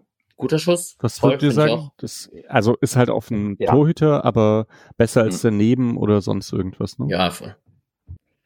Voll. Und ähm, zwei Minuten später hat Wirtz einen Lattenkracher, den Atobolo noch an die Latte lenkt. Zumindest war Da war ich übrigens auch wütend, weil äh, da zeigt Siebert Vorteil an, nachdem Boniface Grifo mit einem Ellenbogenschlag niedergestreckt hat. Und das war halt wirklich, in, das war wirklich ein krasser Schlag nach Mhm. hinten. Also vielleicht sieht er ihn nicht, aber das ist mindestens gelb. Also ich will für sowas überhaupt kein Rot haben oder so. Es wäre auch Quatsch gewesen, weil es in der Aktion war. Aber er, er schlägt klar nach hinten aus. Kehl hat gegen Cottbus, gegen Miriota, Miriota mal rot gekriegt, obwohl er nicht gebrochen hat. Sehr gut. Eines der geilsten Spiele im, äh, im Dreisamstadion übrigens. Aber der zeigt Siebert Vorteil an, Ah. während Wirtz läuft und ich denke mir, es kann doch, kann gerade nicht wahr sein. Es war wirklich äh, Ellenbogenschlag mitten ins Gesicht. Ja, Ah. das war, aber der Vorteil war, wird das nicht angezeigt, weil schon wieder jemand versucht hat, ich glaube, Höfler hat versucht, Wirtz umzureißen und hat es wieder nicht geschafft. Ja, aber zu Recht, Ja. zu Recht hat Ja, er es ja. versucht. Aber das, der Typ ist so stabil, ich fand's auch wieder krass. Und dann geile Parade von Atubolu. Also Mhm. ich komme eigentlich nicht, ich, ich hatte echt Schiss am Anfang der Saison, dass das doch zu früh kommt für Atubolu. Ja, same. Und dass man da echt ein, jetzt so einige Spiele haben wird, bei denen man denkt, ja, okay, ähm, jetzt ist es halt ein bisschen schwieriger in der ersten Saisonhälfte oder so. Jetzt muss man damit aber durch und so weiter und so fort. Während die anderen alle schon schreien, äh, setzt ihn auf die Bank oder sonst was. Und ich finde es so cool, dass er jetzt einfach seine Paraden hat, jetzt auch schon wieder länger keinen Fehler gemacht hat, im Spielaufbau gut mitarbeitet, da immer mutiger wird, da auch keinen Fehler macht. Äh, ja, und solche Paraden raushaut. Richtig geil. Ja, kann ich nur bestätigen. Ich war auch nervös. Und ähm, ich bin gespannt. Wir werden nachher über Paderborn reden. Mal gucken, wer spielen wird. Hm, Könnt, mhm. Könnte ich mir gegen Paderborn könnte ich es mir tatsächlich vorstellen, dass man dann mal sagt, äh, Müller, du kriegst ein Spiel. Aber keine Ahnung, wir werden sehen. Ähm, genau. Weishaupt und Adamu für Röhl und Grifo. Und der SC hatte dann irgendwie langsam ein bisschen fast mehr vom Spiel, so dass man fast dran geglaubt hat, da könnte noch was gehen, so ein bisschen. Ähm, es gab so zwei Höhlerflanken hintereinander, wo dann am Ende zu einer SC-Ecke resultiert sind. Und auch Leverkusen hat dann zum ersten Mal gewechselt und hat ähm, Hofmann und Frimpong ausgewechselt für Adli und wie heißt der andere? Teller? Heißt der Teller? Ja. Teller. Genau. Und Da war auch, sorry, das war doch auch einmal, als Sildilia da dann irgendjemanden getunnelt hat und dann Höhler geschickt hat oder so? Oder wollte er selber flanken? Ich weiß es nicht mehr genau, aber das war, Nee, glaube ich, hat, auch. dann, hat dann Höhler, glaube ich, geschickt, aber hat er nochmal zurückgespielt auf ihn? Nee, da, der hat dann, da hat dann Sildia, glaube ich, den flachen Pass versucht. Es war Ah. aber so eine Kombination. Und im Rückraum waren, waren einige frei. Ja. Und Ah, bei ja. der einen Höhlerflanke traut sich Kübi das Traumtor nicht zu. Also den hätte er wahrscheinlich letzte Saison. reingekübelt. Ja, das, da sieht man richtig, wie er, wie er schon zum Schuss ansetzt und dann wahrscheinlich doch wieder Angst hat, dass wenn er daneben sammelt, dass sie in eins gegen acht Konter laufen oder so. Hm. Ähm, ja, das war schade, weil das wäre zu dem Zeitpunkt richtig geil gewesen. Weil da hat man auch die SC-Fans extrem gehört. Also die haben da das Stadion, finde ich, ziemlich dominiert zu dem Zeitpunkt. Ja, Genau, und Gregal hatte eine ziemlich gute Präsenz dann, war nicht so glücklich im Abschluss, hat dann Kopfball und dann auch diesen einen Schuss, wo hinter ihm sogar noch Röhl lauert, wenn er das Hm. sieht. Aber allein die Präsenz von Gregoritsch, die, die war gut und die hat gefehlt und ich hoffe auch, dass er gegen Paderborn jetzt ordentlich Minuten sammelt und dann auch Ja. wieder reinkommt, so, das, das wäre halt das Wunschszenario. Ähm, genau, Ginter hatte mal wieder was am Kopf kurz in der Mhm. 88. Minute, so wie Ginter das jetzt in jedem Spiel hat. Früher war es habe ich mich ne? auch ein bisschen aufgeregt, dass er, dass er das Foul nicht kriegt. Äh, ich glaube, es war auch kein Foul, oder? Die springen einfach Kopf an Kopf. Er ist klar am Nee. Ball und der andere nicht. Aber ja, der trotzdem, andere räumt ihn halt hinterher ab und das ist, das aber mit dem fängt Kopf. Jetzt, ja, aber das fängt jetzt langsam an, dass sowas gepfiffen wird und eigentlich Ah, ja? ist es ja auch richtig, weil wenn jemand mit dem Kopf den Ball wegköpft und dann trifft ihn der andere mit dem Kopf, ist es ja wie, wenn man sich mit dem Fuß trifft. Also, dann kommst du halt zu spät. Hm.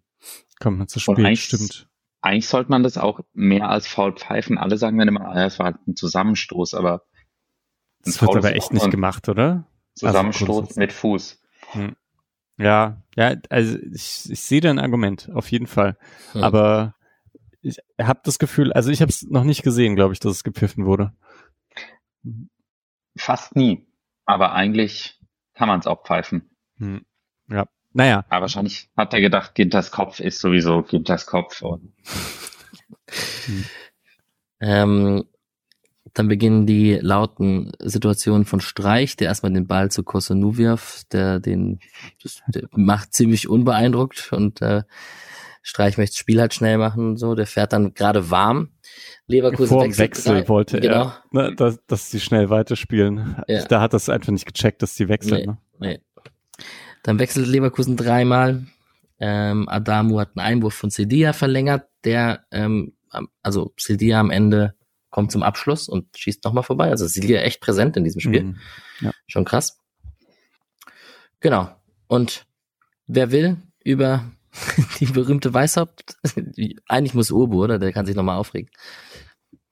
Das ist unglaublich. Unglaublich. ja, Drittes mein, Mal noch unglaublich, ne? Ja. ja. Nee, legt halt den Ball super vorbei und ähm, wird klar getroffen. Und ich glaube, Julian hat es auch in die Gruppe geschrieben. Es ist, es ist nicht mal so ärgerlich, dass nicht gepfiffen wird. Das kann ja sein, dass Siebert sagt, ja, ist ihm zu wenig oder so.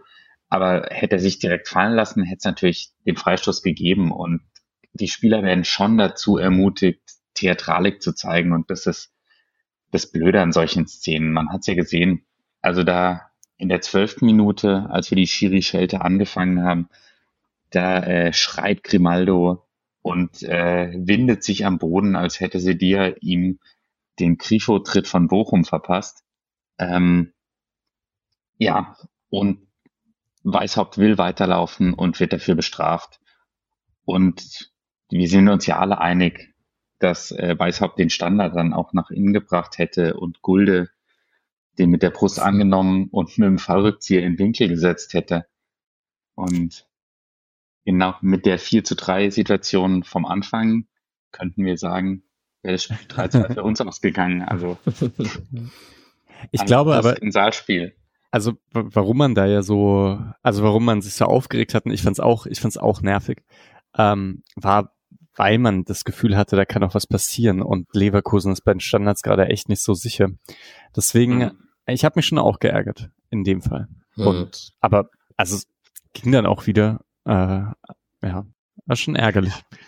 Und es ist auch in, also ich finde es völlig in Ordnung, wenn dann mal Emotionen raus müssen. Und Streich hat ja auch gesagt, er war zu wild und der hat eine gelbe Karte gekriegt, ist auch in Ordnung.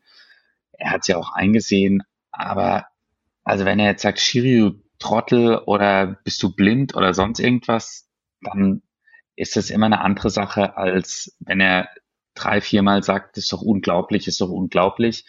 Ähm, aber Siebert und Streich ist, glaube ich, jetzt auch die dritte gelbe Karte, die er von Siebert bekommt. Ich glaube, die haben sich auch so, so ein bisschen gefunden. Die erste gelbe Karte hat Streich auch von Siebert bekommen und das war auch die allererste gelbe Karte, die überhaupt ein Trainer bekommen hat. Kann das sein? Auch noch im ersten Spiel im Europaparkstadion gegen dreckiges äh, Raba Leipzig. Kopfballtor Jeong, das weißt du bestimmt, Mischa.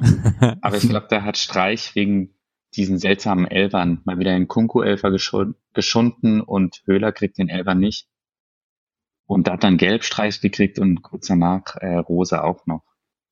Hm. Mhm. Und das war auch Siebert. Und ah, ich glaube, die, also da gab es schon ein paar gelbe Karten, ein paar Gefechte okay. zwischen den beiden.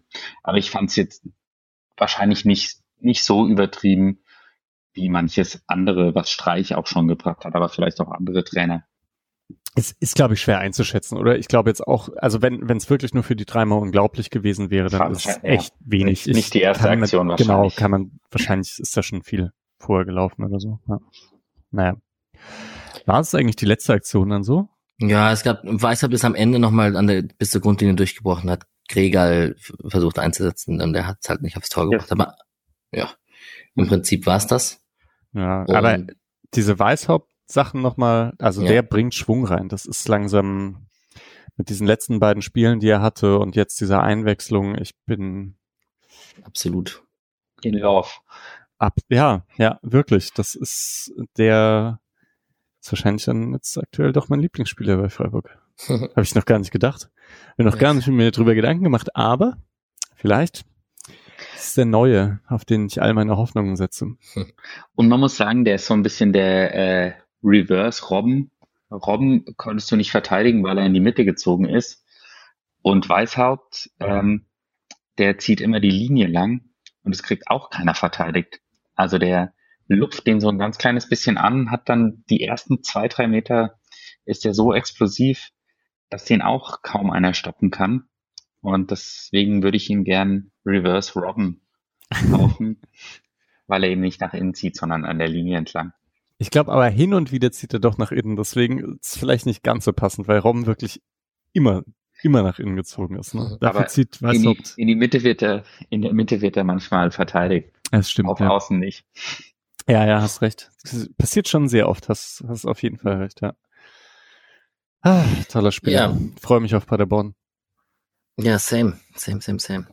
Ich ähm, hätte trotzdem noch kurz, wollt ihr noch ein paar Spieler, irgendjemanden erwähnen, den wir noch nicht erwähnt haben und äh, nicht über euren Spieler des Spiels sprechen? Ja, also Adamu hatte ich jetzt das erste Mal das Gefühl, dass der mir recht positiv aufgefallen ist, nachdem er eingewechselt wurde. Nee, nicht das erste Mal. Es gab schon mal da, wo er mm, mit der ersten Aktion die gelbe Karte zieht, fand ich auch ganz gut. Aber er hat diesmal so einige Kopfballduelle. Ähm, und ja, da Verlängerungen, das hat mir gut gefallen. Äh, Grifo hat mir, wie gesagt, gut gefallen. Hm, Darf ich zu Adamu noch kurz ah reinkrätschen? ja, mach, ja. Weil, weil ähm, ich fand auch, das war eines der ersten Spiele, wo er nicht so viele übereifrige Aktionen hatte. Ich habe meistens das Gefühl, dass er so ein bisschen übermotiviert ein, reinkommt, wenn er eingewechselt wird. Und das hat jetzt eigentlich ziemlich, ziemlich sinnvoll gewirkt. Also, dass er, dass er immer mehr weiß, wie er sich bewegen muss. Ähm, ja, hoffe, dass der Minuten sammelt, auch jetzt aufgrund der Tatsache, dass vorne so dünn ist, die Personaldecke. Ja. Sollte der jetzt schon auch ähm, starten, seine, seine Position zu finden, auch auf dem Spielfeld. Ja. Voll.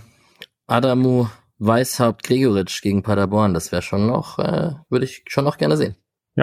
Stimmt. Spieler des Spiels habe ich äh, einmal Doan von Julian und einmal Sedia von Patrick.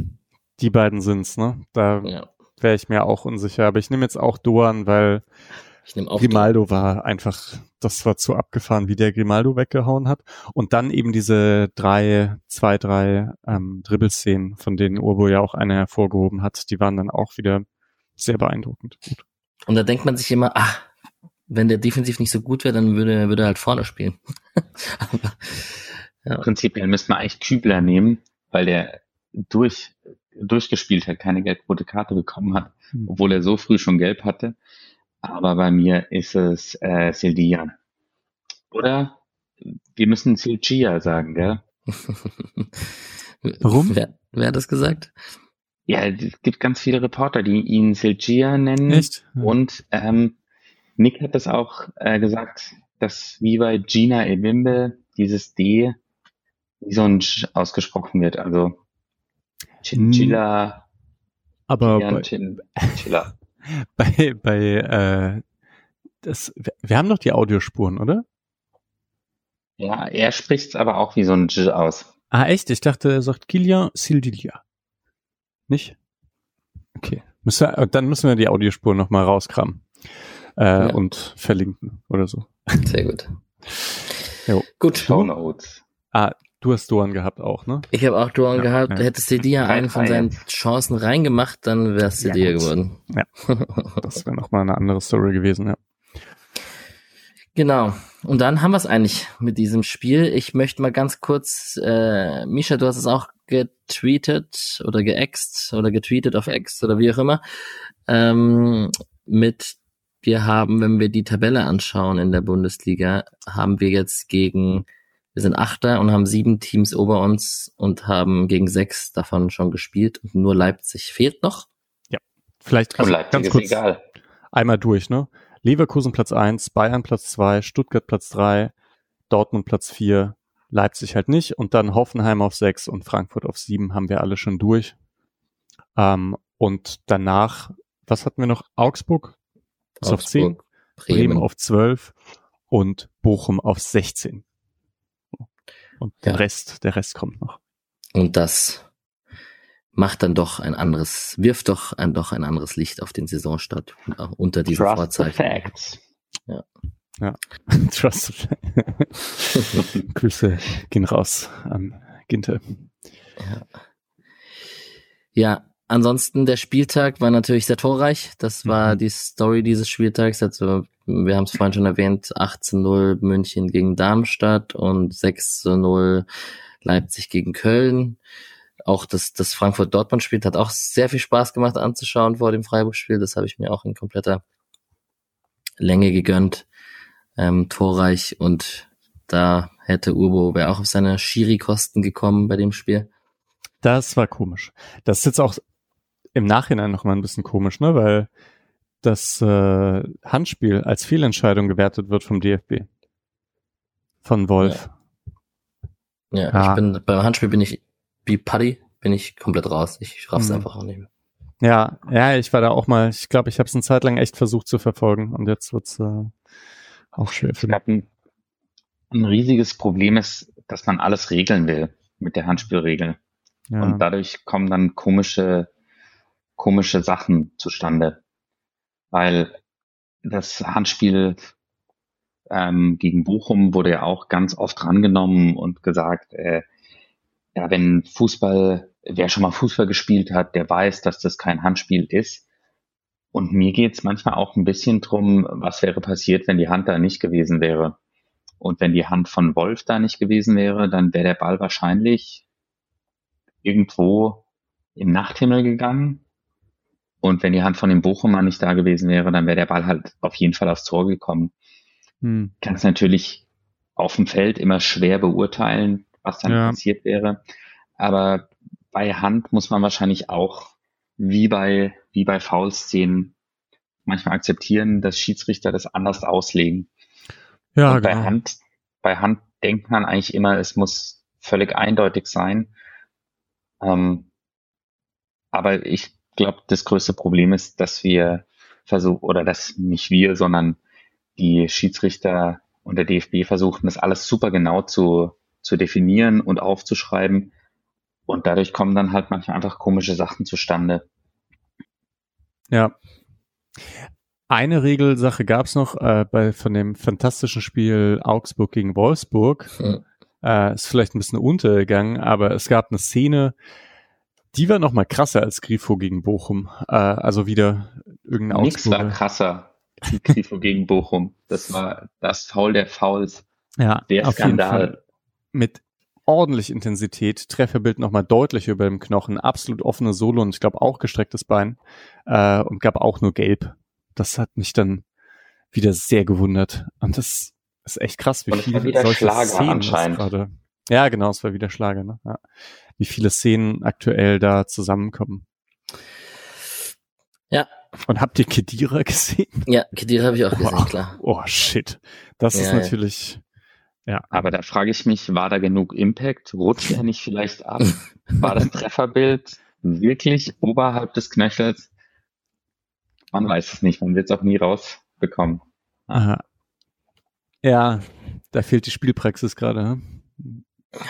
Ansonsten, Aber auch ein nettes Interview. Also was heißt nettes Interview? Aber er hat gesagt, ja, das, er war sich 100% sicher, dass er an den Ball kommt und hat dann aber halt leider 100% nur einen Gegner getroffen. Ja. Ja.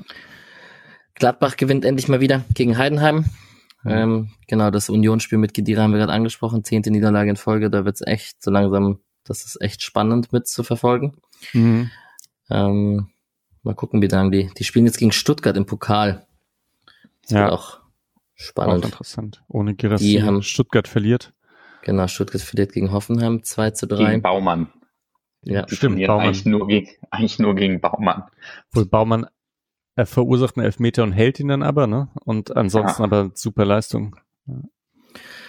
Genau. Und jetzt kommt der Übergang ins Leihspielersegment mit dem Freitags-Bundesligaspiel, weil da hat Kevin Schlotterbeck eine Rolle gespielt, die ganz irre war, weil erst holt er einen Elfer raus, dann macht er ein Eigentor, dann macht er den vermeintlichen Matchwinner in der 82. Und dann kassieren die in der 96. noch das 2-2. War Aber- leider nicht Cassie. Sonst wäre es natürlich noch besser gewesen. das stimmt. Aber Ähm, auf jeden Fall wildes Spiel 2-2.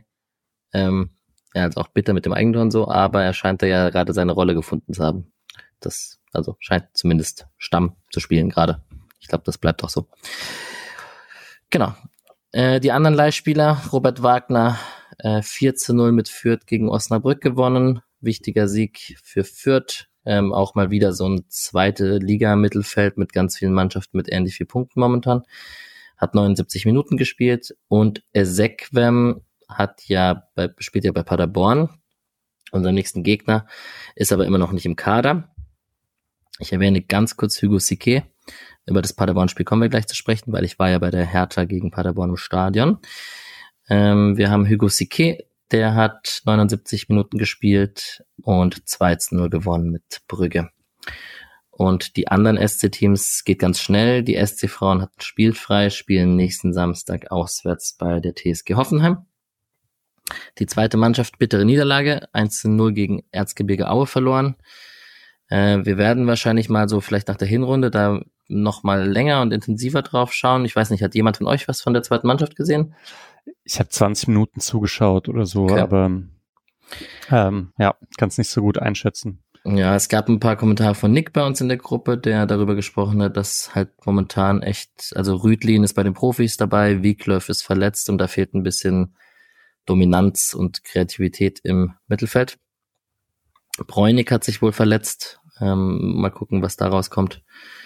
Ähm, genau, Samstag auswärts in Dresden und die Woche drauf spielt man dann sonntags zu Hause gegen Preußen Münster am gleichen Tag wie der SC sonntags gegen in Leipzig spielt, Mischa. Vielleicht, vielleicht komme ich ja rüber. Hm, Kommst du rüber? Könnte man nicht machen. Könnte man ich mal muss halt Montag, ah, es ist scheiße, 19.30 ne? Stimmt. Sonntag 19.30 Ja, ja, ja. Das ärgert mich auch, sonst hätte ich natürlich gerne euch äh, nochmal, also ja, aber falls du rüberkommst, können wir Sonntag, äh, Sonntag verbringen. Mhm. Weiß nicht, wer vorher spielt, aber genau, das äh, schreibst du einfach, ja.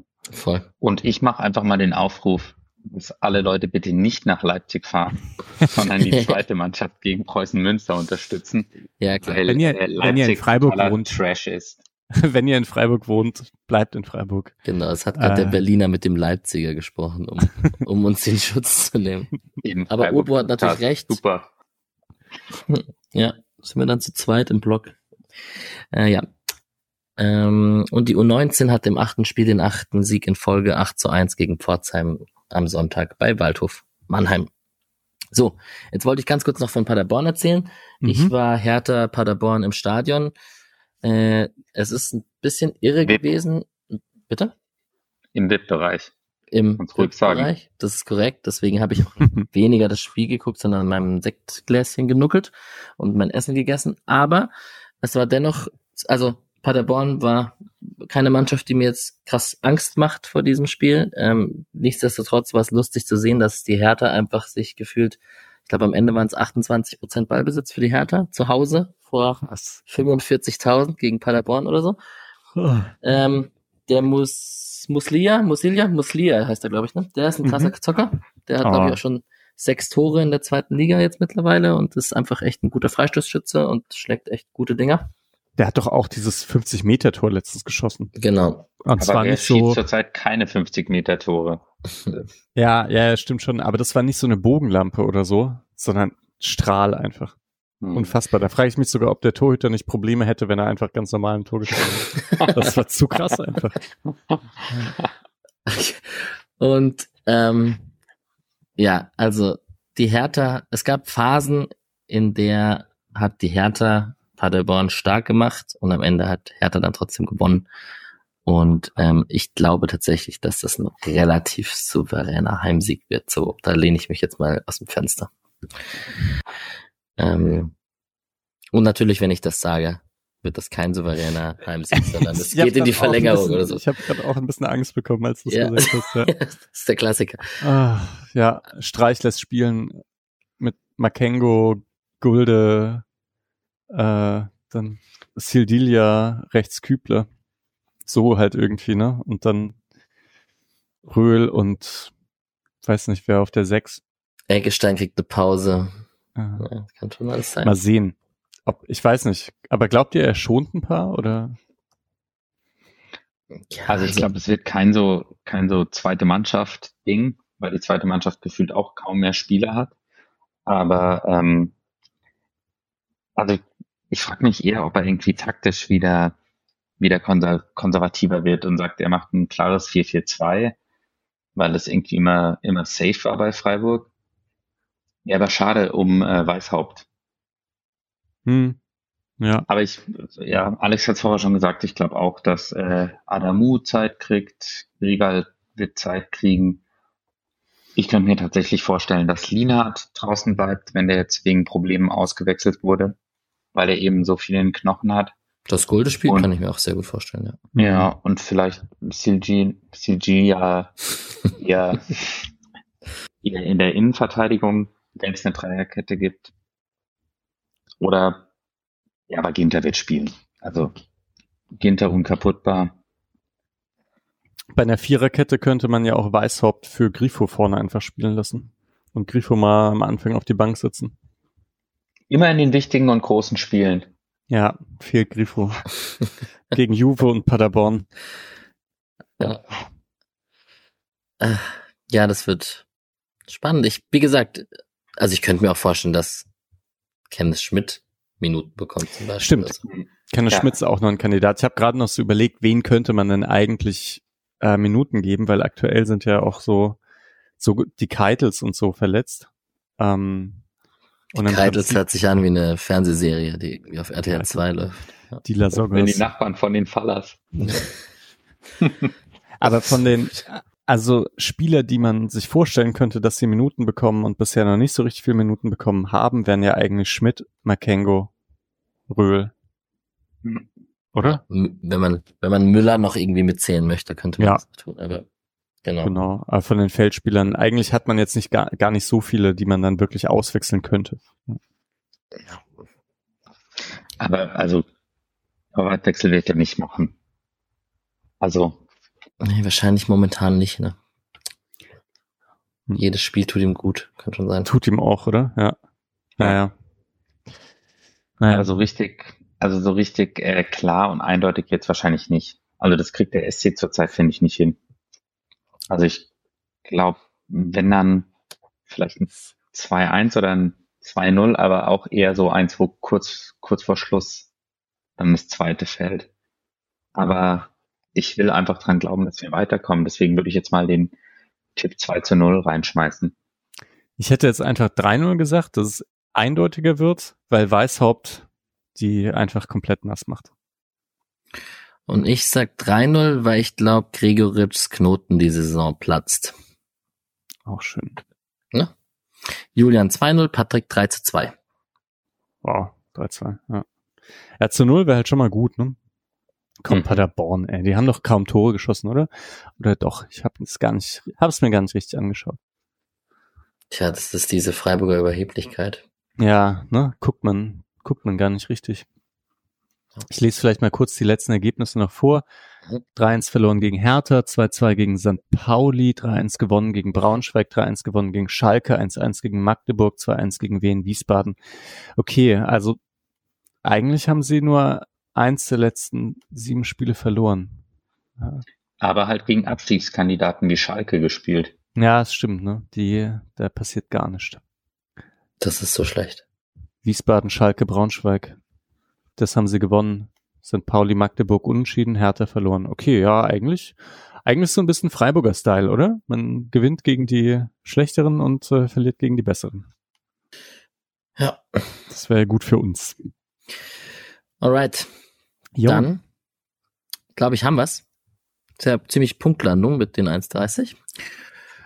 Und ähm, ich wünsche euch erstmal einen schönen Montagabend. Ähm, allen kommt gut durch den Dienstag. Und ähm, dann ist ja morgen, wenn die Leute hier das hören, oder übermorgen, ähm, also heute, ist dann, der, der Witz macht mir jedes Mal am meisten Spaß, ähm, ist ja schon das Spiel gegen Paderborn. Englische Wochen, äh, die Taktung ist hoch.